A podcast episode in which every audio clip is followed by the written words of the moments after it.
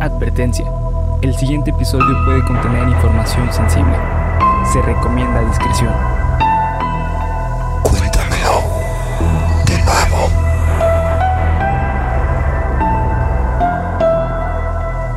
Geek Supremos presenta Cuéntamelo de nuevo, el podcast en el cual su anfitrión y servidor, César Briseño, los llevará a ustedes y a mi amigo y compañero Bernardo Herrera. a través de un viaje a lo desconocido, lo absurdo, lo aterrador y lo increíble, como tener un chingo de cámaras.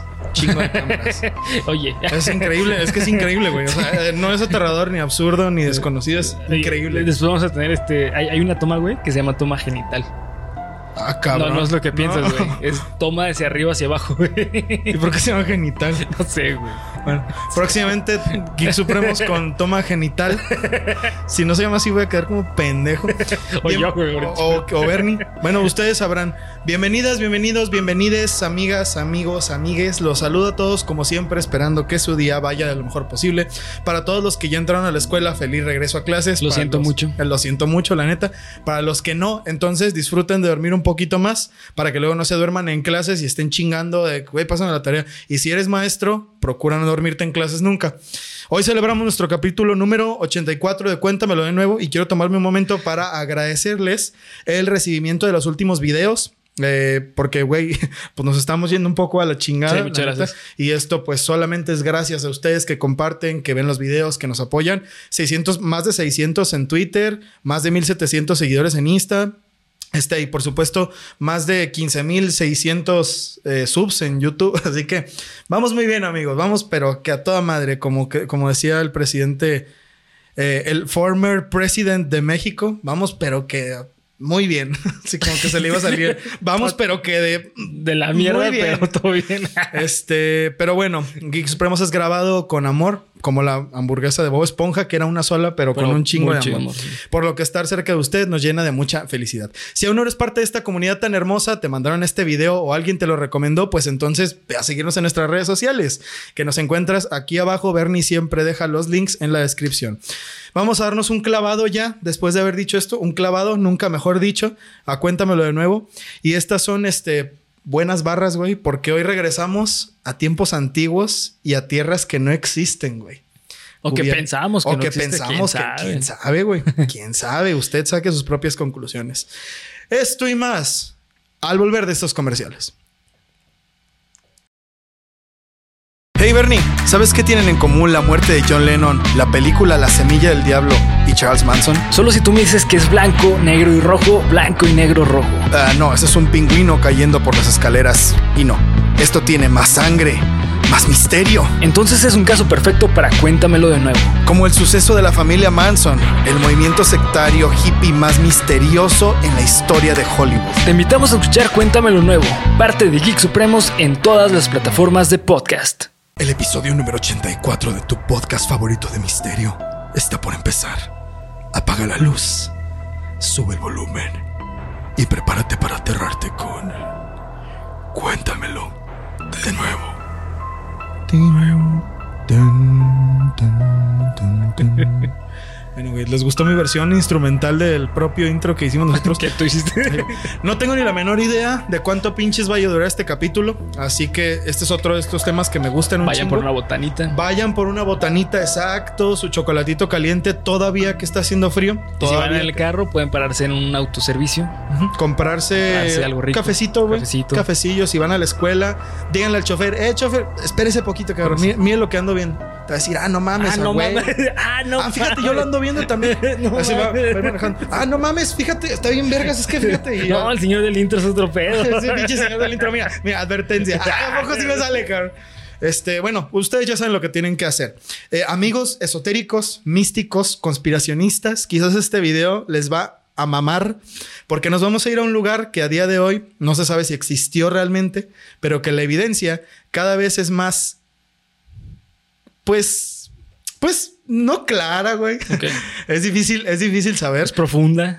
Es profunda, Sí. está repleta de agua, Te va a mamar te va a mamar. el mar. El mar, exactamente. y cada vez se tiene más ideas de personas, pero esto es importante, güey. Cada vez hay más personas que dicen que tienen sueños, que tienen visiones, que de pronto tienen flashbacks cabrones en los que recuerdan estar en una ciudad mítica, imposible, pero, pero, todos concuerdan en una cosa. No son actores de porno. no son, nunca serán actores de porno. Este, son, son gente común, güey. Normal. No es gente que trate de engañarte o de venderte una cosa. Son gente común. De a pie. De a pie. Pero bueno, botana en mano. Si ya están en el receso, no vayan a ver los videos en clase y porque luego hay, ah, güey, dejo de hacer la tarea para ver esos videos. No, no, amigo, no hagas eso. Haz tu tarea. Wink. guiño, guiño. bueno, por supuesto que ustedes ya vieron el título y hace una semana hablamos de Edgar Casey, el profeta dormido, quien vamos a volver a, retomar algunas de las cosas que dijo en este, en este capítulo específicamente. La Atlántida, queridos amigos. La Atlántida es un era un continente mm, imposible eh, hoy en día porque no habría lugar y de hecho es una cosa que se dice mucho según geólogos expertos, según estudiosos de la geografía, no podría haber un continente hundido. Ok. Sí, claro, porque no, las piezas no monarían, ¿no? No, no, es, es imposible. O sea, lo que se conoce hoy que es tierra. Era la Pangea. Era la Pangea. Y así ha evolucionado. Se supone, se supone, de acuerdo a lo que sabemos hoy, que no podría haber habido un continente que se inundara y se destruyera y quedara bajo el mar. Esto viene se los voy a decir porque vamos a empezar con una clase de historia con el profesor César. Los primeros registros de la Atlántida fueron escritos, bueno, son, son transmitidos por Platón, el filósofo griego, en sus libros Timeo y Critias. Timeo es un personaje que Platón inventa, el cual nos cuenta cosas que Platón pensaba como la creación del universo, el alma, la humanidad, el bien y el mal, etc. Timeo y Critias son dos de los libros más famosos de Platón, porque Timeo, eh, el chiste es que en, estos libros están Timeo, eh, Critias, Platón y otro filósofo. Es como un diálogo entre ellos. Eh, no, bueno, algo Crates. no era Sócrates, era otro. Pero sí, hay uno, hay otro filósofo y están conversando entre ellos sobre estos temas, ¿no? Como el alma, la humanidad, el bien el mal, etc.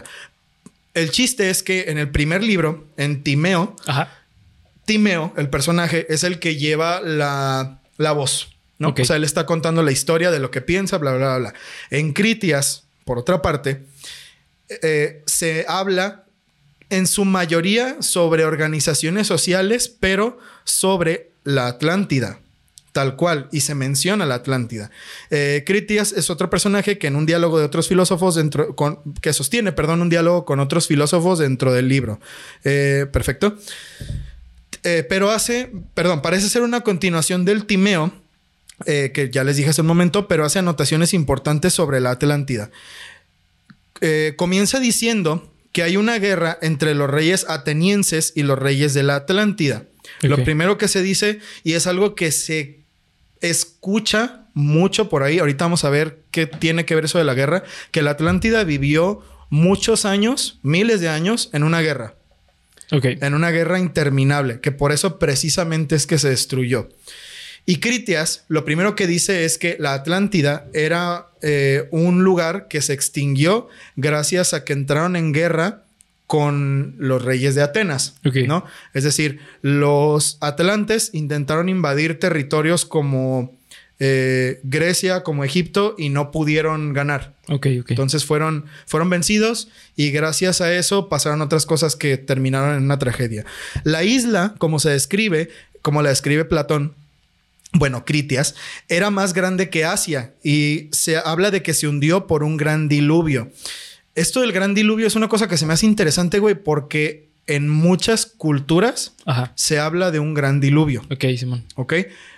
Esta es otra de las cosas que, hacen que los defensores o los creyentes de la Atlántida digan que es cierto, porque como de, güey, en muchas culturas se habla de esto. Sí, Simón. ¿No? O sea, es imposible que no haya habido un evento más o menos parecido. Parecido por, por la similitud. Exactamente. O sea, porque está el mito de, no recuerdo, Wa Shu o no sé qué, que es el mito del gran diluvio. Eh, eh, indio. Indio, güey. Bueno, hindú más bien, porque sí es sí, religioso. Sí.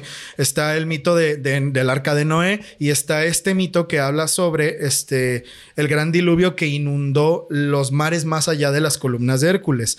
La describen precisamente más allá de las columnas de Hércules, hoy conocido como el estrecho de Gibraltar, y fue un lugar que Hércules creó durante el décimo trabajo, que era robar los bueyes del gigante Gerión. Pequeño paréntesis. Y- Era mexicano. no, no, güey, no. No era. No, güey, no era mexicano. Má- Más bien, más bien nosotros aprendimos de ahí, güey. Si Hércules lo hacía, güey, ¿por qué nosotros ¿Por no? qué güey? no? O sea, ve, tú, tú ve y pregúntale a los de las 5 de febrero. Oye, güey, ¿por qué. ¿Por qué es- robas? ¿Por qué robas, güey? Ah, es que es que Hércules. Hércules, no mames, un. es que tengo que convertirme en héroe. Exactamente. es que quiero ser un héroe verdadero. ah, la voz Es de que- Ricky Martin. Phil no tiene caso. De su puta madre, güey. Pero lo quiero mucho, güey. Lo quiero Sí, mucho a sí, Ricky sí. Martin, güey. La neta se, se rifó, güey. Se rifó, se rifó. Este, ¿qué les está diciendo? Ah, sí, bueno, pequeño paréntesis cultural.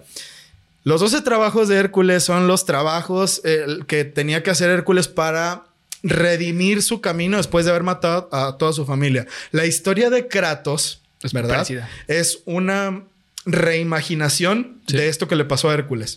¿no? O sea, los 12 trabajos de Hércules empiezan porque Hércules mata a su familia y para poder expiar sus pecados le encargan hacer 12 trabajos que son eh, matar a la hidra, robar las manzanas de Sí. O no sé qué pedo, este, robar los bueyes del gigante Gerión. Pero bueno, Sacar unas chanclitas bien chidas. sacar, un- eh, ¿qué? sacar pinche American Express, Sí, pero de, la- pero de Grecia, de. Grecia. Este, cantar bien vergas también. ¿Qué más, güey? ¿Qué otra cosa hizo Hércules, güey? Viajar al... Ah, bueno, sí, fui, sí, sí, fue, sí. a- fue al, al- viajes, al Hades, al inframundo, a, a domar al can Cerbero, no al rapero, a- o sea, al can, al perro Cerbero. Pero bueno, eh, este lugar era donde terminaba el mundo y el gigante Atlas lo sostenía. Ah, qué pendejo, güey, le está diciendo. el estrecho de Gibraltar es el lugar entre Marruecos y España. ok. Ok, es un lugar que está relativamente cerca uno con otro y cruzan el mar. Entonces se cree, güey, que antes eso solo era una llanura y que Hércules la rompió de un martillazo para poder pasar los bueyes después de habérselo robado a Gerión. Ya, Simón. Entonces Hércules puso en, a cada lado del estrecho de Gibraltar dos columnas en las que él decía que ahí terminaba el mundo, porque antes pues no, no se conocían las otras tierras. Entonces, más allá de eso, no hay nada. Y de hecho hay un monumento O sea, en... la- era terraplanista. Eh, sí, güey. Y de hecho también él creía que la Tierra era hueca. Era hueca. Simón. Sí, sí, sí. El güey decía que en el Polo Norte el hay un hoyo y que no mames, güey, que adentro hay un sol. Pero bueno, el punto es que en esos monumentos, de hecho, muchos de los países, eh, sobre todo España, las columnas que están en el, en el escudo de España son las columnas de Hércules. No sabía eso yo, güey. O sea, Ah, son un símbolo que habla como de la fortaleza de, de los pueblos y la madre, güey. Ya, ya ven, pinches mamás. No, no se crean, güey. No, No, se crean. chido, los quiero mucho, los quiero mucho, amigos españoles. Eh, pero bueno, después de haber dicho dónde está el estrecho de Gibraltar y todo esto, se cree Ajá. que la Atlántida estaba más allá de los pilares de Hércules. Ah, ok. Más allá de donde termina el mundo. ¿Ok? Porque no había otro lugar conocido. Yeah. Se supone que ese lugar estaba ya cartografiado por completo. Ok. ¿Qué había más allá de las columnas de Hércules? No se sabe. Por eso es que Platón dice que lo que había más allá al final del mundo era la Atlántida. La Atlántida, El único lugar donde podía caber. Este lugar era donde terminaba el mundo y el gigante Atlas lo sostenía, por lo que se creía que después eh, de ese lugar el mundo terminaba. Era lo, lo- lo que les acabo de explicar. Pasando a las columnas de Hércules es donde comenzaba la isla de, de, de la Atlántida. Más precisamente a un lado de Portugal. Ok. Justo a un lado de Portugal. Ahí es donde empieza, donde empezaba la Atlántida y se extendía hasta toda la costa. eh, no, East Coast. Sí, East Coast es del otro lado de, de Estados Unidos, o sea, del lado de Florida. Todo eso, todo el Golfo de México hasta llegar a Brasil y se regresaba. Era una cosa Enorme, enorme. güey. güey. Sí, no mames. O sea, era todo el Atlántico, Sí, casi, casi todo el Atlántico. verga. Pero bueno, eh, diferentes dioses fueron repartidos con tierras y a Poseidón se le dio la Atlántida. Uno de los más importantes medios de comercio era la minería de oricalco, un metal que era muy importante para ellos. El oricalco, ah, que por cierto en 2015 se encontró un cargamento de oricalco, ¿eh? En un barco hundido. Ok, órale. El oricalco es lo que hoy sería como el latón. Ajá. Pero en ese entonces, según esto, pues era un metal así Mágico, ¿no? mágico, güey, porque era, eh, era un metal fácil de, de- de manejar, ajá. de manejar como el oro y Era resistente, ¿no? Era resistente. Entonces funcionaba los principios de la alquimia y todo eso, ¿sabes? O sea, cosas, cosas más místicas. No se sabía que eh, existía el oricalco, pero según las descripciones de, su composición química, eso que se encontró en ese hundimiento en el 2015 era oricalco de acuerdo a, los, a los testimonios, bueno, no, a los diálogos de Platón. Búsquenlo, güey. Eh, hundimiento de Oricalco en el 2015. Seguro que se van a encontrar algo. Eh, el punto es que el oricalco era el material base de la Atlántida, ¿no? Era uno de sus principales medios de comercio. Recursos abundantes, animales con un énfasis especial en los elefantes. No sé por qué. Qué cagado. Pues, He visto mucho que no, güey. Y teníamos elefantes, lo cual era increíble. No sé por qué. Me imagino que por ser una bestia tan magnífica, ¿no? Pues yo creo, güey. O sea, se habla mucho. En todos los lugares en los que leí, se hace mucho énfasis en que ellos decían que eran grandiosos o sea, un lugar increíble porque tenían elefantes. Se levantan mucho el cuello de eso, güey. Puentes, una isla en diferentes anillos. Ok. Rápidamente, en una descripción, eh, en muchas de las descripciones artísticas que van en, bueno, representaciones artísticas que van a encontrar en Google, la Atlántida era una isla enorme que eran anillos. O sea, era un anillo exterior, luego un pedazo de mar, otro anillo, luego un pedazo de mar, luego otro anillo, y al final había uno, una plaza grande en, el centro, que era donde vivían los reyes, donde vivían. ¿Sabes cómo que era, güey? Como Attack on Titan. Ah, no mames, sí es cierto, güey. Era como Attack on Titan, sí, pero con mar Sí, exactamente, güey. Haz de cuenta que había las murallas era donde habían donde estaban los pueblos, luego había un tramo de mar y luego había otra y luego había otra. Y en el centro, como en Attack on Titan, era donde vivían los reyes y los políticos, etcétera, etcétera. El punto es que el Critias termina de una forma muy abrupta que hace a la gente dudar de muchas cosas, güey. El libro del Critias termina bueno, les voy a platicar esto. El libro termina cuando se está hablando de la forma de gobierno que hablaba sobre reyes. Los dioses consideraban que los reyes atlantes ya habían sido consumidos por la mente y por el cuerpo físico y habían olvidado sus entendimientos espirituales. Por lo que Zeus decidió llamar a los otros dioses en su casa en medio del universo para ver cuál iba a ser el castigo para este continente. Cito textualmente un diálogo del Critias. Sin embargo, estaban saciados de una desproporcionada ansia de poder y posesiones pero Zeus, como dios de los dioses que gobernaba como rey de acuerdo a la ley, podía ver claramente el estado en que se encontraban y observó a esta noble raza postrada en este estado abyecto y decidió castigarlos y volverlos más cuidadosos y armoniosos como resultado de este castigo.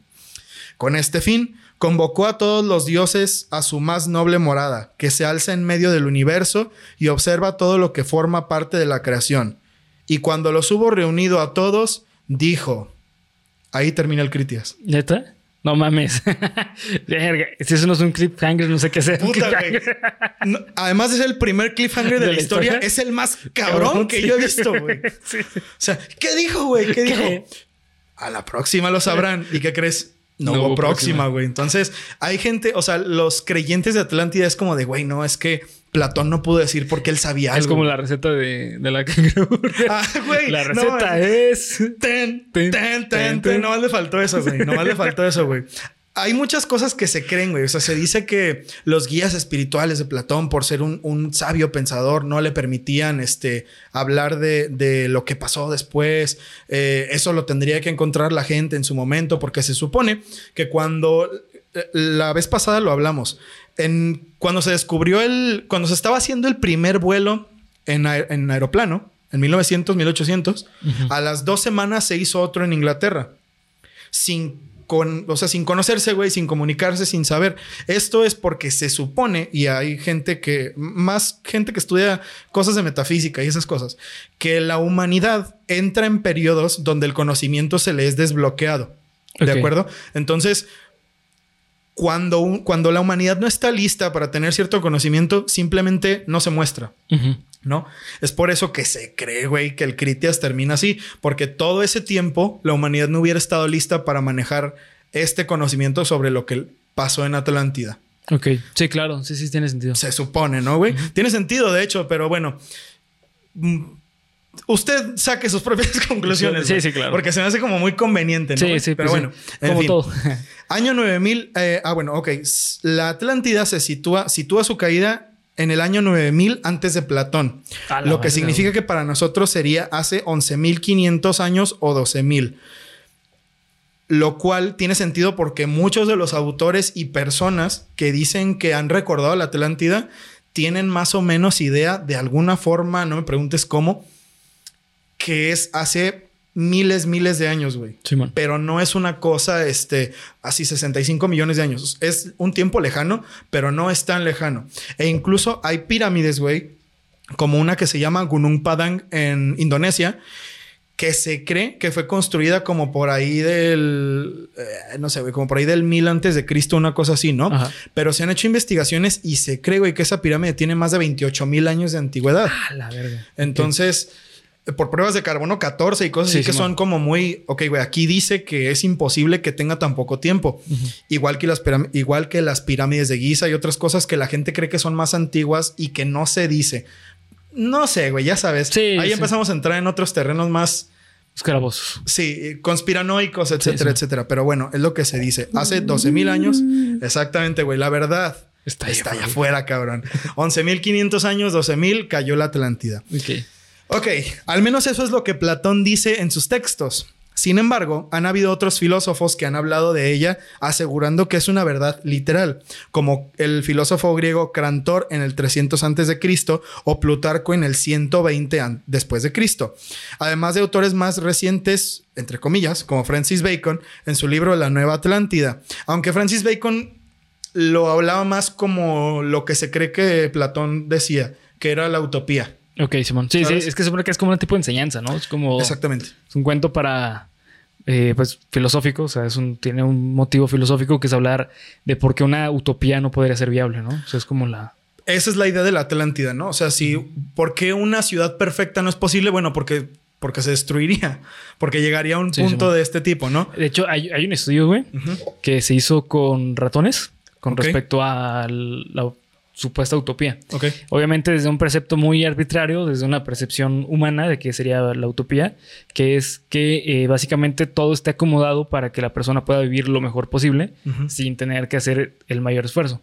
Y con el tiempo lo que fue pasando con esos ratones es que primero que nada hubo sobrepoblación, en segunda es que las nuevas generaciones de ratones tenían muchas, muchos problem- muchas, problem- eh, perdón, muchas problemáticas para poder adaptarse al estilo de vida de los otros ratones. Ah, cabrón. Simón. Y aparte, cada, cada generación que iba eh, creciendo, eh, las madres y los padres eran menos atentos a, a los ratones. Sí. Mira, Sí, me güey. recuerda Está- a tantas tan- cosas. cosas. Sí, güey, sí, sí, Simón. No, la verga, Eh, güey. entonces- Eso pasa al tener todo a la mano, al a tener mano, un sí. modo de vida perfecto. Perfecto, Simón. ok. Pues mira, güey. Sí, sí. Ahí Bernie habla sobre un estudio científico Sí, que demuestra lo que es la utopía. Ah, y aparte los, los este, ratones varones, Ajá. eh, machos mejor dicho, Sí. eh, se estaban haciendo cada vez más flojos, güey. Puta, güey. Sí, Simón, y mayor obesidad. Ahora, ahora sí ya me empecé a preocupar. Sí, güey, Simón. No mames. Bueno, si le suena, güey, quizás sea momento de, pues, hacer más ejercicio, ¿no, güey? Sí, sí. Vamos a dejar que esa sea la moraleja. Eh, pero ahora bien, entonces, ¿cómo, estés, ¿cómo es que estos conocimientos llegaron a nosotros, güey? O sea, ¿cómo sabemos todo esto fuera de Timeo y Critias, güey? Que no dicen tanto. O sea, ¿dónde se saca tanta información? Aquí es donde la cosa se empieza a poner misteriosa, interesante y de cuéntamelo de nuevo, güey, porque hasta ahora solo fue una clase de filosofía gratuita. Ya hablamos de- del modo de vida en la Atlántida y hablamos del final trágico que tuvieron. Algunos de los pobladores lograron escapar al estrecho de Gibraltar hacia el lado africano y el lugar a donde fueron a parar estos sobrevivientes fue otro de los lugares donde una importante parte de la sociedad nacería, Egipto. ¿Ok? Sí, iban caminando y estaban diciendo, ¿a dónde iremos a parar? Ay, cabrón, Marco Antonio Solís, si estás viendo esto, No. aquí tienes un pinche fan empedernido, güey. Ten- ten- ten- Tengo todos los instrumentos de juguetes de alegría para hacer tu música. Para hacer tus canciones. Tin, tin, tin, tin, tin, tin, tin, tin, tin, tin. Y, y luego sale una pinche nieve bien rica así, güey, la guitarrita. ¿Has visto a pinche Rodolfo Chiquilicuatre, güey? No. el que canta el, el chiqui chiqui. No, Nunca viste, güey, toca toca el solo con una guitarrita de juguete, Ah, güey. Sí, chido. como Jack Black que toca el pinche... el ah, Jack Black, si lo has visto tocando el saxofonito Sí, de juguete. Bueno, eh, eh, ¿qué estaba diciendo después de esto? Ah, sí, sí, iban caminando al Egipto. Egipto. Los relatos de la Atlántida llegaron a Platón porque Critias, quien era un personaje de ficción en el libro, realmente era el tío materno de Platón.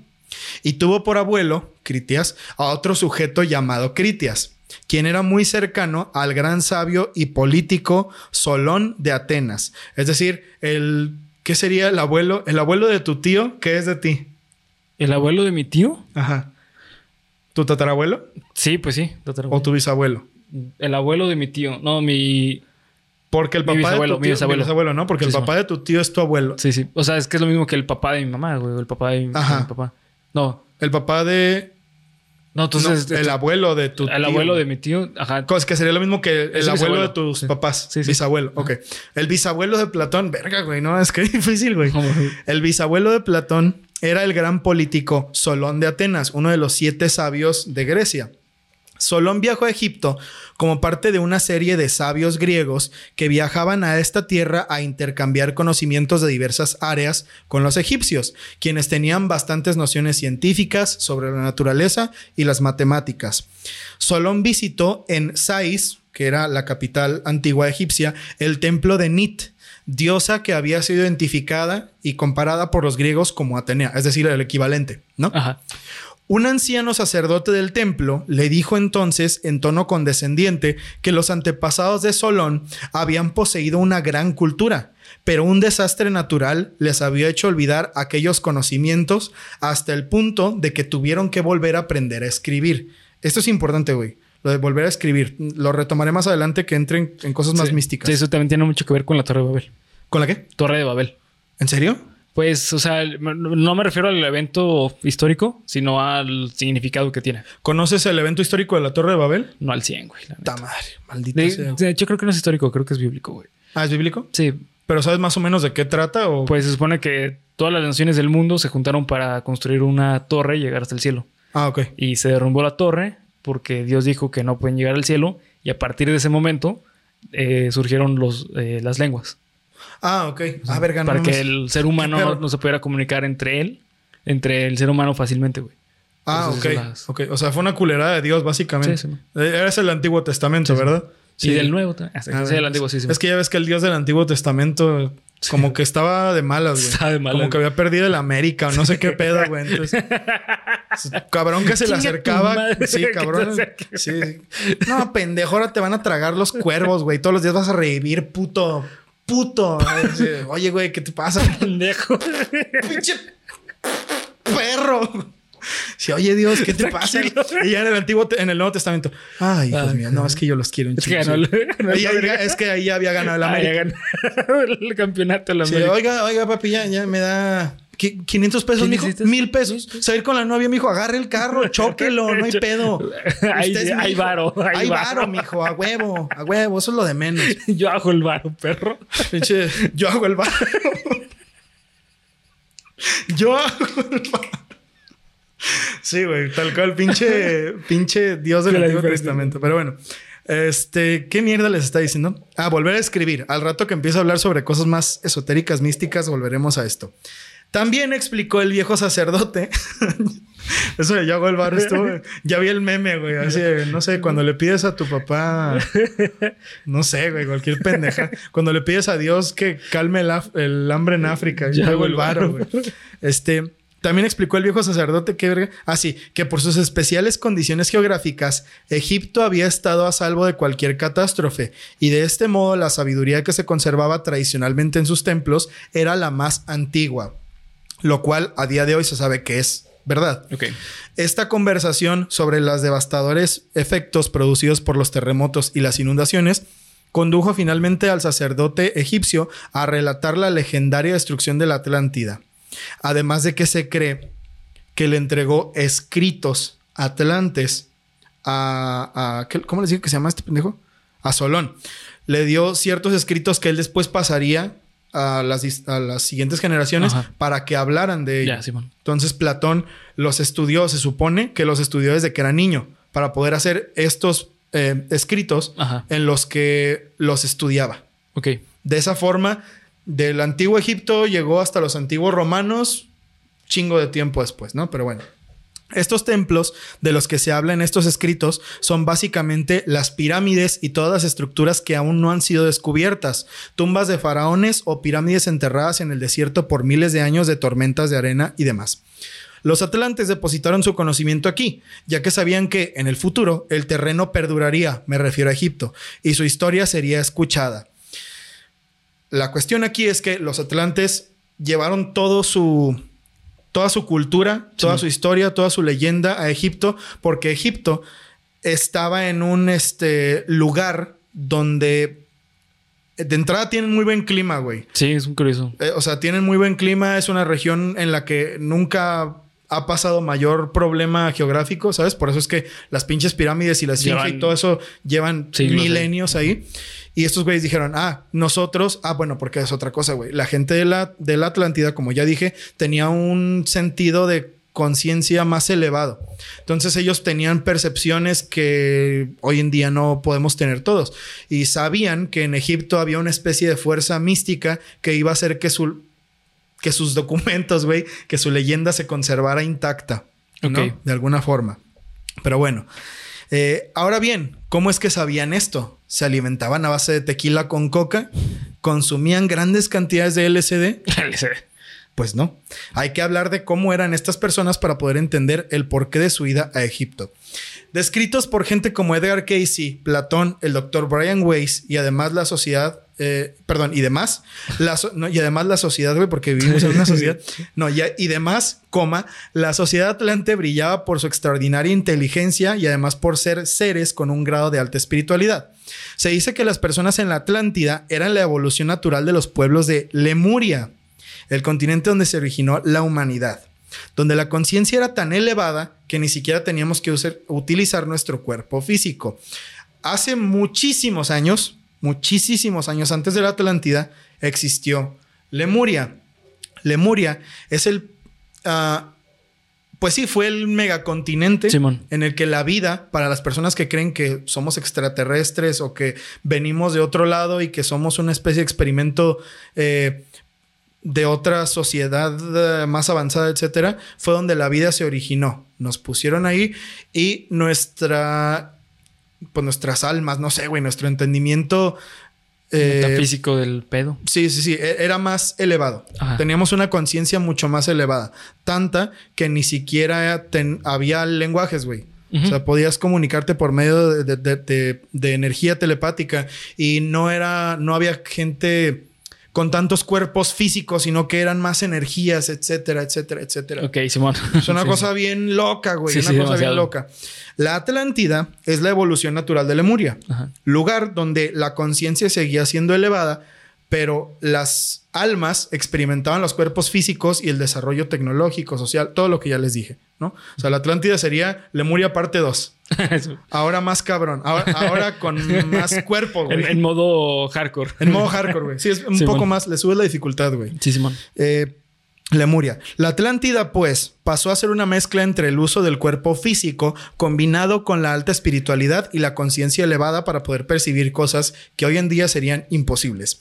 Una de estas cosas es saber que hay puntos en el planeta que comparten energía mística y que son vórtices de seguridad donde el éter deposita pequeños fragmentos del conocimiento para que los seres de tercera densidad, como lo somos los humanos, podamos acceder a ellos. ¿Qué chingados acabo de decir? Lo que les acabo de decir es que hay puntos en el mundo, como lo son Chichen Itza, como son Machu Picchu, Gunung Padang, este, las pirámides de Giza, etcétera, etcétera. Esa clase de lugares que tienen eh, una energía mística, güey, que son precisamente lugares donde la información que hay en el éter se presenta ante los humanos para que podamos accesar a él, ¿no? O sea, el éter te da un pequeño eh, una pequeñísima información en esos lugares, que son en donde hay más energía, para que tú los puedas, para que la humanidad pueda llegar al éter a través de ella. Ok. O sea, yo, éter, deposito información aquí en Egipto, que es un lugar así místico, misterioso, para que la gente pueda empaparse de ese conocimiento. Ok. Ajá. ¿No? Bien. Verga, güey. Es una cosa un no, poco- No, está bien pasada de Sí, verga, güey. está, Sí, no. está denso, güey. Sí, O sí, sea, sí. Es, es- es Es- un poco más difícil. Es información muy densa, güey. Pero Es está información. verga, güey. pues, está- bueno, güey. Mira, se han hablado, no tengo los datos, güey, pero muchas veces he oído que las pirámides en general comparten muchos detalles muy específicos de construcción y, Y geográficos. geográficos, güey. O sea, como todas esas cosas, a mí al menos sí me hacen pensar, güey, de verdad, todo esto habrá sido casualidad. ¿Sabes? O sea, si, no sé, güey, me parece que en esos tiempos hubiera sido muy difícil, por ejemplo, con un Padang, vamos a decir una cosa, se sabe que si hoy empleas la tecnología más avanzada de construcción, no podrías volver a hacer esa pirámide. No la podrías volver a construir. Es imposible, güey. Por el lugar en el que está. Porque Gunung Padang es un monte. Y en la punta hay una pirámide. O sea, no, tendrías que subir maquinaria que no sé si llegue hasta allá, que se caería. ¿Qué digo? También güey. la cantidad de trabajadores era idiotamente estúpida, Bueno, güey, si ustedes vieron El Príncipe de Egipto, recordarán las primeras escenas en las que eran El cientos de miles. Sí, el, el documental de el modo de vida de- y de trabajo en Egipto, güey. ¿No? sí, sí. Que era que tenían esclavos a lo pendejo. No, pendejísimo, sí. Si necesitaban que mil personas cargaran una sola piedra, pues, pues lo tenían que hacer. Entonces, bueno, güey. Eh, es más de lo mismo, ¿no? O sea, hay gente que dice que sí, hay gente que dice que no. Pero bueno, ese es el punto. Ya regresense si necesitan volver a escucharlo, porque fue un poco difícil, pero creo que quedó, quedó explicado. Bonito, ¿no? bonito.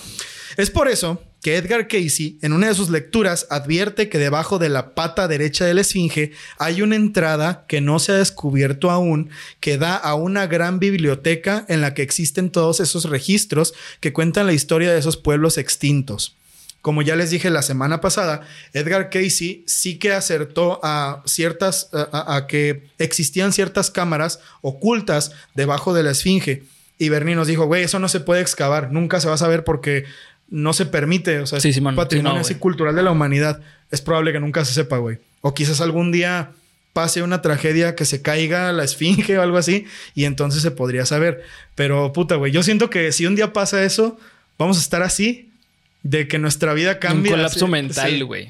Sí, sí, sí, sí. Yo siento que el día... que- No, güey, se abrió la pirámide de Giza. No, güey, se cayó la esfinge. Prepárate para que el mundo se acabe en una semana, güey. O no, o simplemente. Bueno, ni pedo. O bueno, pues sí, güey, perdimos una de las maravillas. Y las cuevas, no había nada, güey. Nos hicieron pendejos. Oye, güey, pero ya le- la corté a la mitad. No, ya, adiós. Ay. Olvídalo, olvídalo. No solo gente mística y escritores han hablado de la Atlántida. Una de las cosas que más me gusta de, de tener internet en este momento de la vida es que antes no se conocían los casos de las personas que podían ver cosas maravillosas en sus sueños o incluso en visiones. Y yo entiendo que nada de lo que veas en internet debe ser creído. Exactamente. Claro que hay divulgadores científicos y gente muy preparada que te va a dar información valiosa, como Geek Supremo. Suscríbete y dale like, activa la campanita. Pero en verdad que hay relatos de gente que me vuelan el ojete, güey. De aquí a la luna y de vuelta. Por lo vividas que son. Y quiero contarles algunas para que ustedes puedan juzgar si se están pasando con su necesidad de atención o será que tenemos posibles reencarnados de la Atlántida en nuestro mundo actual. Brian Weiss, un renombrado psiquiatra y médico estadounidense, atiende a Hugh. Brian Weiss, más adelante, foreshadowing, Brian Weiss. un clarividente que se siente abrumado por su don y en una regresión esto es lo que dice ver. El chiste es que llega este clarividente con Brian Weiss y le dice, oye, güey, fíjate que la neta Era un psicoanalista, ¿no? era un psicoanalista. Sí, e- era un médico, eh, güey. Es impor- eh, bueno, es, creo que sigue vivo. Sí, güey. Es importante decir que Brian Weiss es un médico, es un psiquiatra. Sí, psiquiatra psicoanalista. Sí, entonces es un güey como Jacobo Greenberg, en este caso de, pues tiene mucho prestigio. Sí, man. Entonces, que el vato hable sobre vidas pasadas, reencarnaciones y demás, pues es como caminar ahí medio en la cuerda floja, güey. Pero aún así es muy aclamado por la gente por esta clase de testimonios. Dice, eh, Hugh era un clarividente que le habla y le dice, oye, güey, fíjate que necesito terapia porque cada vez estoy sintiendo que esto es malo para mí, me estoy desgastando, bla, bla, bla, bla. Ah, ok. Entonces descubrieron que Hugh tenía un problema como de, pues de la infancia, ya sabes, ¿no? Que todo viene de la infancia culera. Pero el punto, güey, es que en una de las regresiones de las hipnosis a las que hizo que entrara Brian Weiss, lo que dijo Hugh fue lo siguiente. Cito textualmente. Esto está sacado del libro de Brian Weiss de, de- no recuerdo el nombre. Vidas pasadas. Vidas, sí, a- a- es uno de tantos porque tiene un Ah, chingo. ¿tiene varios? Sí, tiene varios. Eh, muchas, no, no es muchas vidas, muchos maestros. Es el Ah, más famoso. sí, sí, sí. Es otro, pero bueno, dice. Puto yo. veo, puto el que lo lea. puto el que lo lea, de Brian Weiss. Soy, soy doctor científico. Veo vehículos voladores. Empezó. No son exactamente aviones, sino más bien coches que vuelan, empujados por energía pura. Planean por encima de edificios de líneas elegantes que se levantan hacia el cielo y están hechos de cristal. Dentro hay hombres que trabajan en tecnologías avanzadas. Eso no lo dijeron, yo eructé. No, eso Es no que pasó. Así decían los, eh, los, este, los, Los hombres de energía avanzada, güey. Así se comunicaban. Así se comunicaban. Y yo soy uno de ellos, uno de los mejores científicos del complejo, uno de los más importantes. El objetivo es hacerlo todo más potente para alterar todas las formas materiales, toda la materia de la Tierra y controlarla. Controlar la conducta de los demás, controlar la naturaleza, pero no por el bien común. Lo que pretendemos los científicos es dominar el mundo. Muy interesante, comenté, dijo Brian Weiss, arqueando la ceja y volteando a ver hacia el frente. No, eso hacia, no dice, hacia la cámara. Volteando a ver hacia la cámara nueva que se compró. ¿Viste cámara? ¿Qué, ¿Cámara? ¿Cu- Cámara- ¿Cuánto? ¿Dónde? ¿Qué, qué- ¿Cuánto? ¿Cómo? ¿Qué? qué? No, no, ya, güey, tranquilo, no. No, no, no. Guarda la cartera. No le hablen a este güey de cámaras porque no mames. Ha ido hacia el futuro. Eso fue lo que pensó Brian Weiss. Inicié la terapia de Hugh en la época en que empezaba a inducir regresiones, perdón, progresiones en mis pacientes y al parecer él había avanzado milenios sin necesidad siquiera de que lo animara. Su respuesta me sorprendió. No, este no es el futuro. Esto es diferente. Estoy en la Atlántida.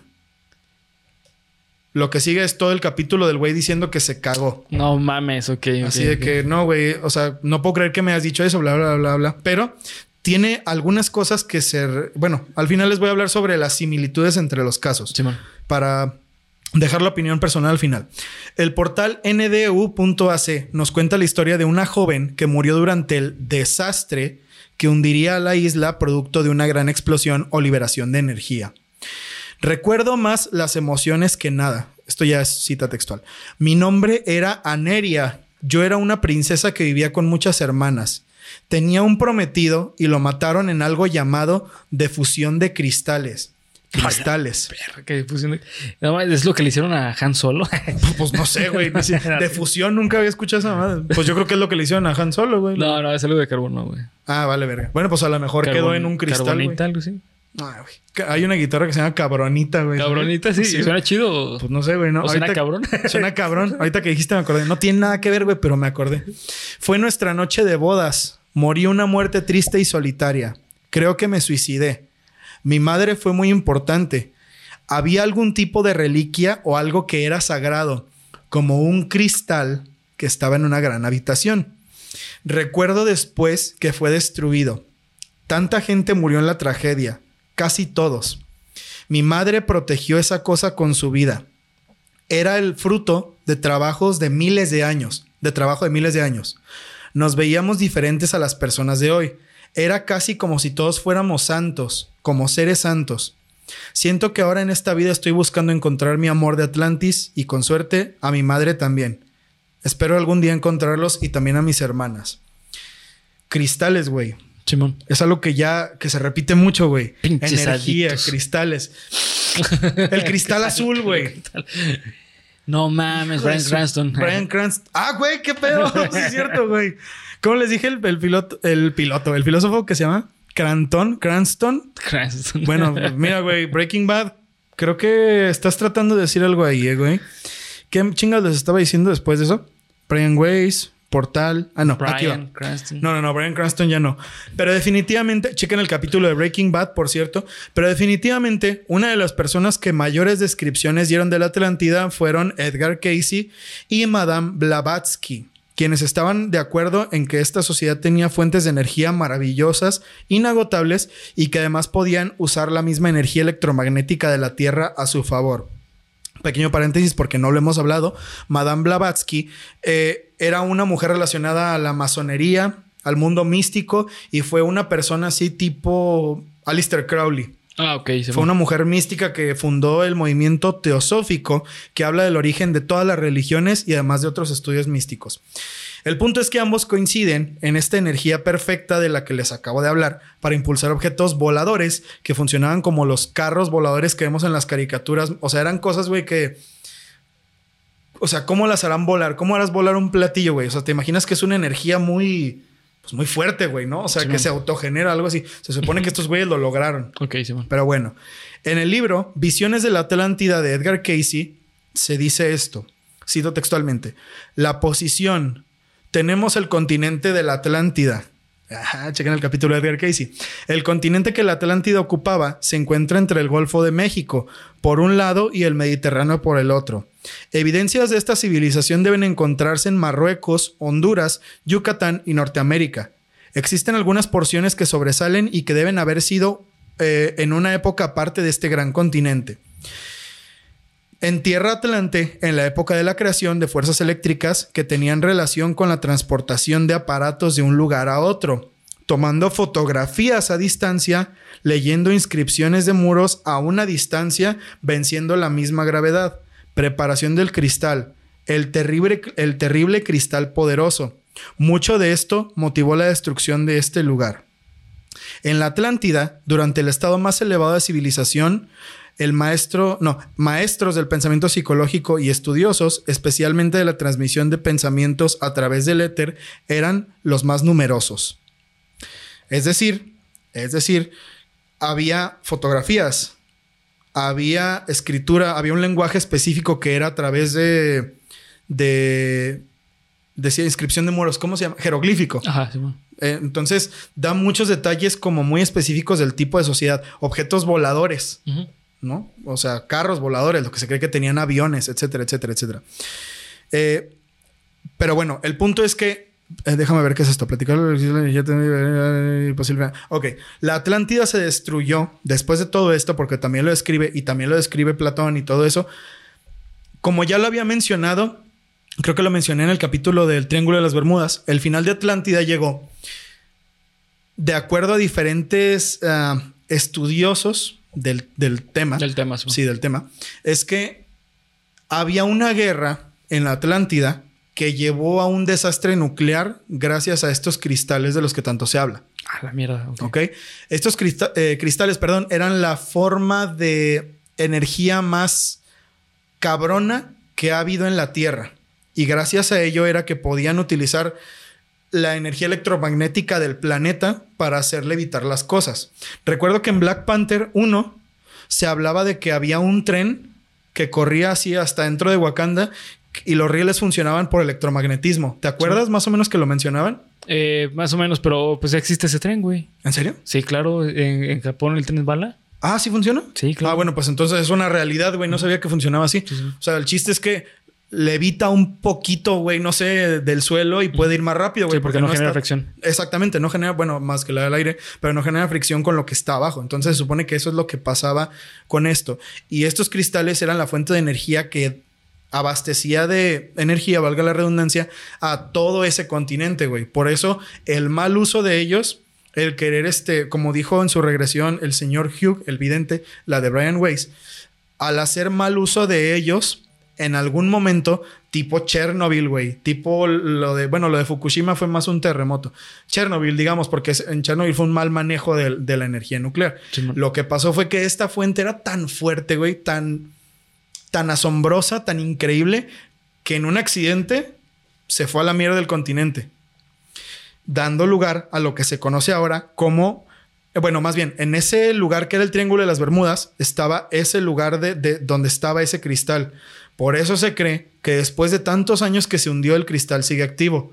Y esa fuerza es lo que jala Lo los que jala. aviones y jala los barcos, etcétera, etcétera, etcétera. Quedó hundido en el Triángulo de las Bermudas.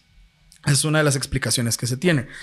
Eh, pero no era solo eso, güey. Se supone que estos cristales lo que hacían era que podían dar y abastecer energía para el viaje interestelar y para el viaje en el tiempo. Se supone que en la Atlántida ellos tenían la capacidad de viajar a otras galaxias para tener diálogos con otros líderes de otros mundos y además de viajar en el tiempo. Porque una de las cosas que se dice, y hablando de la conciencia, es que el viaje en el tiempo no es un viaje material. ¿verdad? Sino que es un viaje de conciencia. Ah, ok, no sé eso. Y esto se explica de la siguiente manera. Es una chingonería, güey. Es una chingonería. Se supone que si tú, y, tiene que ver más o menos con lo que decía Jacobo Greenberg, más o menos, si tú traes tu conciencia al presente, básicamente puedes hacer lo que quieras, güey. Porque si eres consciente del aquí y ahora y de lo que te rodea, podrías modificar esa realidad a tu antojo, güey. Que es lo que se supone que hacía Pachita. Muy entre comillas, güey, porque de verdad que yo tengo muchas dudas de eso, güey. Pero bueno, eh, el punto es ese, güey. El viaje en el tiempo sería, pues, ser consciente de estar y ser en un lugar determinado del tiempo. Entonces, si tú tienes esa capacidad y llegas a ser y estar en un lugar del tiempo, puedes estar ahí y puedes transportarte. Cosa que los atlantes podían hacer con facilidad. Eso y tener 1.21 gigawatts, güey. Tan, tan, tan, tan, tan, tan, tan, tan, tan, tan, tan, tan, tan, tan. Esa fue un buen, fue un punchline, Bernie. La neta estuvo vergas, güey. Me gustó, me gustó. Imagínate que la película Volver al Futuro, bueno, quizás no hubiera sido tan buena si se centraba en como estas cosas, ¿no, güey? Sí, no. Creo que esto sí es demasiado, Sí, demasiado fantasioso, Sí, ¿no? sí, sí. Bueno, Bueno, también Volver al Futuro, pues sí, digo, pero lo que le hicieron es como hacerlo simple, ¿no? sí, Como sí. O más, más cerebrón, güey. Sí, así, sí. ah, güey, es posible esto. posible. Habrá gente que habrá intentado lo del DeLorean, güey, que le pegaron un rayo y la verga. Creo que sí, güey. ¿Tú crees? Sí, porque muchas personas piensan que existe 1.21 gigawatts. Y no existe, güey. A ver, yo ni siquiera sé cuánto sea, güey. Ni No, no, existe esa, esa medición de gigawatts, güey. Ah, o sea, una pendejada Es como el cristal azul. Ah, ok. Ay, pinche doctor Brown tan gigawatts. Tan gigawatts. Eh, bueno, además en capítulos anteriores hablé de la predicción de las inteligencias. Voy a eructar. Perdón, de Edgar Casey sobre los nuevos descubrimientos que traerían la Atlántida de vuelta. Esto dijo en 1920. Sí, eh, perdón, sí, tenemos la isla de Bimini en el Océano Atlántico. Es la parte más elevada que quedó sobre las olas de un continente que fue el más grande de todos. En las partes sumergidas de la Atlántida o Poseidi- Poseidia, donde todavía puede descubrirse una parte de los templos, bajo el cieno de siglos del agua del mar, cerca de lo que ahora se llama Bimini, junto a la costa de Florida. El camino de Bimini se descubrió en 1968, siendo una de las evidencias, entre comillas, más cabronas de que había caminos en medio del mar, de que había algo en medio del mar. Y la gente cree que el camino de Bimini era una carretera de la Atlántida. Se dice. Busquen eh, fotos en Google. Es, está, es, es muy fácil encontrar el camino de Bimini. Finalmente, y para dejarles un dato extra, ya para ir cerrando con este capítulo, tiene que ver un poco más con el continente antiguo de Lemuria, pero que rescata una cosa muy específica y que también tiene que ver con algo de lo que hablamos aquí. Voy a tocar el tema eh, sobre, perdón, también sobre la entrevista que se le hizo a Boriska Kipriyanovich, un niño, bueno, en ese entonces era un niño, ruso que decía ser la reencarnación de un alma de Marte, A la madre, what que cuenta una historia the fuck. que tiene que ver con esto, güey. Y ahí te va, güey. Hay varias cosas de Boriska que me interesan. A Boriska solo se le pudo hacer una entrevista. Ok. ¿Por qué, güey? Porque era un niño, güey. Y en la entrevista se ve que está todo apenado. Eso es parte de lo que lo hace ser como, ah, ok, esto, esto se ve interesante. Sí, porque es Porque es un niño, güey. O sea, es un niño como de. o sea, como que el niño no, no quiere hablar, güey. Entonces, este. Es importante tener en mente que son adultos, güey, entrevistando al niño y pidiéndoles que les cuente todo lo que sabe de Marte. La entrevista de entrada está como que medio oculta en YouTube. No sé por qué, güey. ¿Sabes? Tú buscas algo en YouTube específico y el primero o el segundo resultado te aparece. A esta le tienes que bajar y bajar y bajar y bajar y bajar. No sé por qué no te la arroja al principio. Ese me hace raro, pero a bueno. lo mejor tiene malas etiquetas o. Probablemente, no sé, porque es un pedazo de información que se ha estado poniendo mucho de moda últimamente. Sí. De hecho, hay pocos videos, eh, güey, en YouTube. O sea, esto que yo les digo, la neta, le tuve que rascar bien cabrón para sacar la información. Eh, hay una entrevista, de hecho, la entrevista se las voy a dejar en Twitter, se las vamos a dejar en las redes sociales para que la chequen, porque es, es muy interesante. Es un programa de internet y a los 11 años cuenta la historia de que es la encarnación de un alma de Marte de hace millones de años atrás. Ok. Dice que lo único eh, que la gente de Marte sabía hacer eran guerras y dice que era un piloto de una nave espacial. Habla de naves como un triángulo parecidas a un avión y otras que parecían una gota que cargaban a estas naves triangulares. ¿Ok? La forma de moverse era con el poder del plasma. El poder de la gasolina se acababa muy rápido porque los motores eran muy poderosos. Había turbinas rotativas que encendían el plasma, pero el niño no sabe nada de esto. Este motor de, de, plasma no dejaba que las naves salieran del sistema solar a otra galaxia. Pero ¿qué clase de energía crees que sí permitía el viaje interestelar? Los 1.21 llegaba. No, no, no, güey. Ah, la, eh. la energía de cristales otra Sí, vez, sí, dice, güey. Sí, sí. Otra vez vuelve a salir la energía de cristales y esta vez en otro planeta, güey. Interesante. Habla de portales y dice que al abrir un portal, perdón, que abrir un portal es lo mismo que teletransportarse. Dice que se abrió un portal en el que el tiempo se detenía y cuando él se metía empezaba a avanzar más rápido. Una vez dentro, en unos segundos o minutos, este portal lo escupía en otra parte del espacio. De esta manera era posible hacer el viaje interestelar. Túnel de gusano, hablado por un niño de 10 años. De 10 años. ¿Y sabes qué es lo más cagado, güey? ¿Qué, güey? ¿Sabes quién era Marte en la, en la cultura romana? El dios de la guerra. ¿No era Ares, güey? Es ah, la- bueno, es el mismo, ¿no? Ah, verga, tienes razón, güey. Kratos, Illuminati. Kratos Illuminati. El hijo de Kratos. ¿eh? El Atreus. Atreus Illuminati. Loki. Loki. Es una broma. Loki descubierto. Es una broma esto. Es una entonces. broma. A ver, pinches de Santa Mónica, PlayStation, ¿qué pedo con ¿Qué la Atlántida, güey? ¿Te imaginas, güey, que ahí se vaya God of War? ah, muy No mames, estaría cabroncísimo, güey. Bueno, había escuchado que para próximas entregas eh, iban a hacer un God of War en Hispano... En Uy, güey, no mames. Hispanoamérica. Es que si viste que salían como los monolitos de las diferentes culturas. Sí. Güey, eso está verguísima. Yo no sé por qué no lo habían hecho antes. No mames, qué Sí. puto juegazo, lo amo. No sé por qué no ganó el GOTY, güey. Puto Elden Ring. Pero bueno, está cabrón. Elden Ring está bien cabrón, pero no, güey, a la Sí, verga. no. Viva Kratos. Pero bueno, el punto es que eh, las naves con plasma no podían dejar el sistema solar y las naves en forma de gota podían llevar otras naves, las dejaban en otras partes donde había estos túneles de gusano y gracias a la energía de los cristales podían empezar ese viaje. O sea, los llevaban a una especie de vacío en algún lugar del espacio, activaban la energía y el vacío se los tragaba. Y, dentro del vacío era donde activaban esa energía de cristales que los sacaba al otro lado. No sé cómo funciona esto, güey, no me pregunten. El niño no recuerda bien el nombre de las galaxias y la energía, ah, perdón, de naves. No, y la energía de naves a base de plasma no eran muy usadas por lo que no sabe. Habla de que cada raza en Marte tenía guerras porque tenían diferentes tipos de energía. Parece ser que todas las razas eran individuales y diferentes y sus motivos de guerra eran por eso. Eran raza 1, raza 2, raza 3 en Marte, cada una tiene un diferente modus operandi, tienen diferentes armas y las tres están en guerra contra las tres por eso. Se supone. Se supone. De hecho, abre la entrevista diciendo, ¿qué hacía la gente en Marte? Y, dice- y se ríe, dice, guerras. Era lo único que sabían hacer. Verga. Como de puta, güey. Y el niño bien serio, güey, así como, pues guerras, era lo único que sabíamos. Y la gente se queda así de, a la verga, güey. La gente en Marte era similar a los humanos, pero eran mucho más fuertes, altos y habilidosos. Habla sobre el altruismo de los humanos ante situaciones terribles como la guerra y querer detenerlas, porque la señora le pregunta, ¿hay algo que puedas decir bueno de los humanos? Porque dice, no, es que los marcianos eran así, así, y era una verga. Y dice la señora, ¿y hay algo bueno que puedas decir de los humanos? Y ya Está bien dice, rico, güey. que saben rico, pendejo. y la muerde, güey. Y se acaba la entrevista y sale, You died.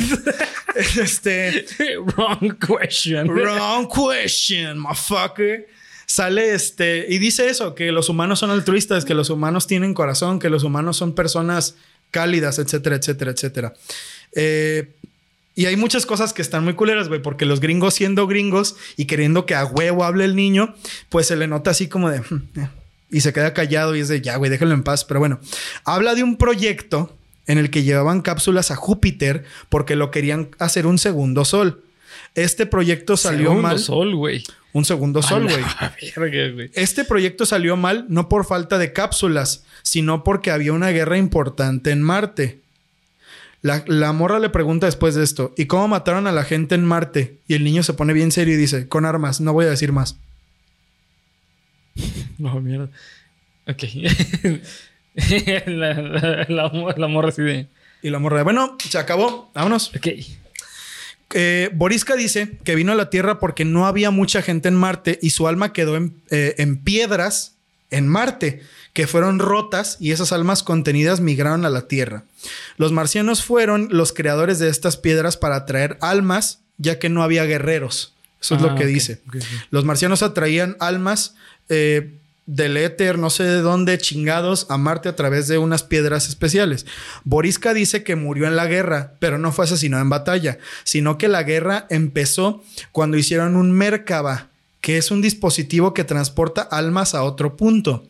Entonces se teletransportaron a la Tierra, pero él no vio eso, lo leyó de una fuente de información. No lo leí en un libro, cito textualmente, sino que existía una red de información de Marte que funcionaba como el Internet y ahí fue donde lo vi. ok. Interesante, güey. ¿Qué es un Merkaba, güey? Eso se me hace otra cosa bien pinche interesante. A grandes rasgos y porque no entiendo, güey. La neta, esos ya son conceptos muy difíciles de metafísica, güey. No sé. Un Merkaba es la energía de que tu cuerpo, de que tus cuerpos astrales, físicos, etcétera, se conecten en solo uno. Se supone que si tú activas tu Merkaba, puedes viajar entre dimensiones y, güey, una cosa ya lo, Sí, loca, sí, güey. ya, loca, sí loca, loca, Que a loca. lo mejor no, no lo investigues porque No, no sé. A mí se me hace muy perro, güey. luego Pero terminas así, ¿no? pues no sé, güey. Ya, ya de que es, pues ya de que eso sea, a que sea verdad, ya sabes, ¿no? Pero bueno, eh, es un tema muy extenso, muy difícil, güey. La neta es un conocimiento muy complicado, pero bueno, ahí lo dejo. El punto es que Merkaba es la energía del- de la, pues de la conciencia, güey. Sí. Y al querer hacerla física, al, al querer tener un dispositivo físico con esta energía, Marte se destruyó. Es la cuestión por la que ya no hay vida en Marte. Ah, porque le preguntan al niño, oye, ¿y hay vida en Marte? Y dice, ya no hay más. Ah, no, le pregunta, ¿qué hay en Marte? Y dice, ahorita no hay nada. O sea, como de, "Ah, pero antes hubo. Sí, había vida, había árboles y todo el pedo. Pero dice que a, a raíz de esto se acabó la vida en Marte. Al querer controlar la energía de la conciencia a través de cristales, se acabó la vida en Marte. El niño conoció la Tierra al haber viajado en diferentes ocasiones con sus amigos a visitar un continente que él recordaba como Lemuria. ¿Será? ¿Será cierto, güey? ¿Será? ¿O no será? O no será, güey. Dijo que en algún punto entre 2009 y 2012 habrá una catástrofe con el agua, pero dijo que sería por todas partes. Dijo además que no podría escapar, que él también moriría, pero que después de eso alguna gente sobreviviría, cosa que no pasó. Existió el desastre de la planta nuclear en Fukushima en 2011. No, pero ser. 2009, 2000... Eso es muy general, güey. Sí, no. Es como de aquí al 2100 mm, va a haber una inundación. Pues sí, güey. Sí, pues sí, claro güey. que va a haber una, ¿no? Pero bueno, ese- el punto no es de sus predicciones. También dijo algo que tiene que ver con lo que dijo Edgar Casey, siendo que pues era un niño que no creo que haya leído Edgar Casey, que en la esfinge hay mecanismos en los que se ocultó cierta información de continentes perdidos que contenían toda esta información de energía limpia, de energía de cristales, de energía que permita el viaje interestelar. Lo mismo que dijo Edgar Casey. Ve, tú vas a ver si es cierto, güey. Que detrás de la oreja de la esfinge hay un mecanismo que la abre. Que si le, le Que rascas... si le rascas, mueve la pata. Mueve la patita No, y ya... yo, la- yo me cago, güey. No, imagínate ver esa madre así. No, Se sale la, el, cuar- el cuarto secreto. El cuarto secreto no, güey. Yo lloro, güey. Yo lloro. Pero bueno, güey. Ok. Aquí termina mi guion. Aquí termina todo esto. Pero hay muchas cosas que decir todavía, güey. No mames, sí, güey. Hay un chingo que decir todavía, güey. Yo pienso que... Yo, yo sí pienso, güey, que la Atlántida pudo haber existido. Yo sí creo, güey. Porque hay muchas cosas que son muy específicas y hay mucha gente que, que converge en ciertos datos como muy específicos, güey. ¿Y si nunca se destruyó realmente, güey? O sea, si... ¿La mejor- Atlántida? Ajá, o sea, si mejor dicho, todo el tiempo estuvo bajo agua, güey. Ah, cabrón. Verga. Porque, No había pensado eso, o güey. sea, hablando con cuestión de, de los continentes, güey, de la Pangea.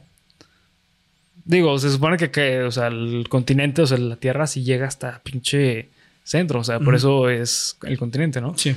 O sea, si se mueve esa parte, pues todo, todo se mueve, pero pues podría ser, güey.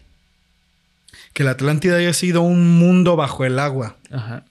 O de otra realidad. O de otra realidad, güey. Bueno, es que mira, también esa es una, esa es una muy buena observación. Te pones a pensar que dice que tenían niveles de conciencia muy altos, Sí, man. pero eran seres físicos. ¿Por qué no se, por qué no intercambiaban sus dimensiones? ¿No habrán podido? ¿No, habían ¿No habrán podido cambiar de dimensión? Bueno, es que se supone que no, por eso fue destruida, porque, ay, güey, eh, ahora son demasiado físicos. ah, bueno, y lo que les decía de volver a escribir es una cosa que una vez que se terminó la Atlántida, Sí, empezaron otra vez las civilizaciones. Las civilizaciones como, como las conocemos en ese, o, o sea, a día de hoy, empezaron desde cero después de la destrucción de la Atlántida. Eso es porque se dice que la caída de la Atlántida fue además una caída de conciencia universal. Bueno, no universal, mundial. Mundial, Más sí. bien. O sea, la, conciencia, sí, exactamente, conciencia humana. Una vez que la Atlántida cayó, la conciencia humana también. Y todos esos rastros de Lemuria, de Mu, de la Atlántida, de, de lugares donde la humanidad tenía una conciencia muy elevada, se perdieron.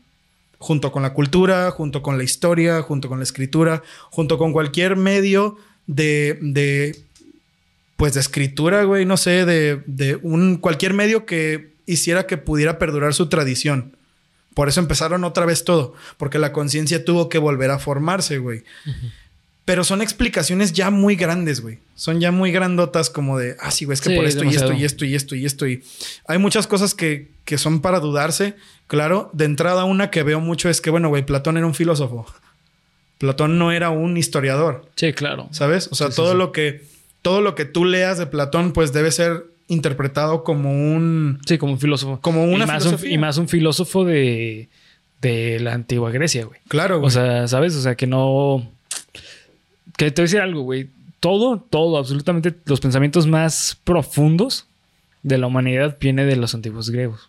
De. Platón, de eso. Bueno, de hecho hay una duda, güey. Se supone que se cree que Sócrates nunca existió. Que fue un personaje de Platón. Porque lo único que se sabe de Sócrates es a través de los escritos de Platón. Entonces, por eso es como Platón es como uno de los filósofos más cabrones, porque sus, ah, sus diálogos despiertan muchas pens- muchos pensamientos al respecto de la humanidad. ya. Y aparte el hecho de que pudo haber creado, entre comillas, lo que se cree, a un personaje histórico tan cabrón que es Sócrates, entonces te habla de una persona que tenía una habilidad muy cabrona de escribir. Pues y sí, de güey. pensar, güey. Tal cual. Les acabo de decir que Timeo y Critias eran personajes este, Sí, de... ficción. Pues sí, de- o sea, eran, eran inventados por Platón para él hablar de sus propias ideas. En una historia en la que él está con cuatro personas que no están. Sí, ¿Sabes? O sea, todo eso, ya desde ahí, desde el mero argumento de Timeo y Critias, tienes que pensar, bueno, güey, ¿será que la Atlántida de verdad existió? Sí. Pero ahora también hay otras cosas que me hacen, ¿por qué Egipto, güey? ¿Sabes? Porque también Edgar Casey eh, se supone que cuando era niño, de acuerdo a la historia de Edgar Casey, él también hablaba sobre Egipto. Egipto de niño, Simón. O sea, ¿por qué? O sea, él de niño, no Egipto de niño. Sí, no, o sea, Egipto chiquito. Egipto- así, morrito. hablaba de Edgar Casey. Hablaba de ver qué- Este, ¿por qué, por qué Egipto, güey? ¿No? O sea, siendo que Egipto es uno de los lugares también más misteriosos del mundo, güey. ¿No? O sea, no, no sé, no sé si haya habido un consenso mundial para decir, güey, le, le tenemos que hacer un paro a Egipto porque nadie va, ¿qué hacemos? Pues habla cosas, güey, para que la gente se interese. Y puta, les habrá salido bien, pero pues, no creo, ¿verdad? Es que nadie va a Egipto, güey. ¿Qué hacemos Es que, es que nadie va a México. No, pues sí, que, Pues di que. que, que ha bajado la violencia. Sí, güey, di que, di que no hay accidentes en el metro de no la hay- Ciudad de México. Fuerza, Ciudad de México. Por favor, tengan mucho cuidado cuando se suban al metro. Ya no se sabe ni qué pedo. Pero bueno, el punto es que. No sé, güey. Estas, lo que más me gusta a mí de la Atlántida, sea o no sea verdad, es todo lo que representa por lo- la cuestión espiritual. A mí lo de la cuestión espiritual me gusta mucho, güey. Hablar de caída de conciencia, hablar de... Ah, bueno, porque también hablar de lo de Lemuria y todo eso me interesa por lo de Borisca. Lo Sí, de man. Borisca, por eso los conté, porque la historia es muy parecida a cómo cayó la Atlántida. Sí, sí, sí. O sea, era una raza que empezó a tener... Bueno, se supone que Borisca dice que Marte siempre estuvo en guerra, que los marcianos eran demasiado hostiles, por eso se destruyeron. Este, siempre estuvo en guerra y un día hubo una gran guerra, un gran accidente con el mismo tipo de energía, pero en este caso todo el planeta se destruyó. Ya. estos güeyes solamente se supone que solo se hundió la Atlántida. Hay historias, historias, historias, historias que cuentan destinos muy parecidos, güey. ¿Será que el hecho de que se cuenten tantas historias tenga algo de verdad en ellas? Mm, Pues es que eh, el concepto de verdad es muy complejo porque a lo mejor la verdad no es la parte tangible de que existió Atlántida, sino que la verdad puede ser la enseñanza de la utopía, Mm, Cierto. ¿sabes? O sea, porque al fin y al cabo ese- hay que conceptualizar la, la utopía como algo inalcanzable, como algo pues que realmente está muy cabrón que exista, güey. ¿Sabes? Entonces, eh, yo creo que va más por allá, creo que va más por la enseñanza de qué es la utopía. Pues sí, es también es la otra vertiente de este Sí. caso, que habla Sí, sí. Un modelo ideal que era la antigua Atenas, que era la ciudad más importante del mundo en ese tiempo, Sí, y sobre cómo Platón hablaba de, pues sobre, sobre la humanidad, güey, sobre lo que es la... Creo que también se puede hablar también, el, a lo mejor el cristal, la energía del cristal, a lo mejor es una analogía al sistema político. Ah, cabrón. A ver, explíquese. ¿Sabes? O sea, porque probablemente se, se refiere, o al menos yo, yo lo entiendo de esa forma, que el- la energía del cristal es tan limpia que no puede existir y que es peligrosa. O sea, a mí me suena mucho a un sistema, de pol- un sistema político o socioeconómico, o sociopolítico económico, que pues es inalcanzable. Porque por muchos años se pensó que el capitalismo iba a ser ese sistema político perfecto, económico, chingoncísimo socialmente hablando, pero al fin y al cabo fue y es un problema brutal para el mundo, güey. Se Cierto. está acabando al mundo, De acuerdo. ¿sabes? Pues sí, tiene mucho sentido. No, no había pensado en eso. Es una lectura muy, muy chingona, de hecho, muy acertada. Pensar que el, el cristal es una alegoría, un modo de, de vida. Sí, güey, totalmente, totalmente. Creo que hay mucho eh, que sacarle a la Atlántida, pero siento que ya es más como reflexiones personales. Sí, Simón. ¿no? O sea, creo que estos son los hechos. Ahora saben, ahora sabemos de dónde viene la Atlántida, qué pasó en la Atlántida, cómo funcionaba, quién habló de ella, la gente que dice haber estado ahí. Pero creo que al fin y al cabo, creo que son cosas que nunca vamos a poder saber. Sí, pienso lo mismo. Son cosas que nunca vamos a poder saber con exactitud. Pero eso es lo que hace que, que esta clase de misterios, al menos a mí me gusta. Está bien chingo, bonito. Sí. Sí, están chingones, están chingones.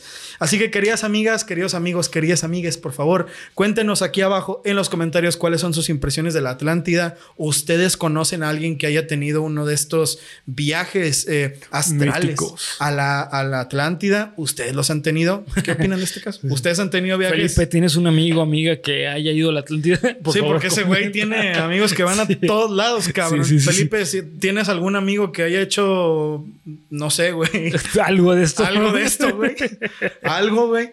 Eh, los comentarios están totalmente abierto, eh, abiertos acá abajo para todos ustedes.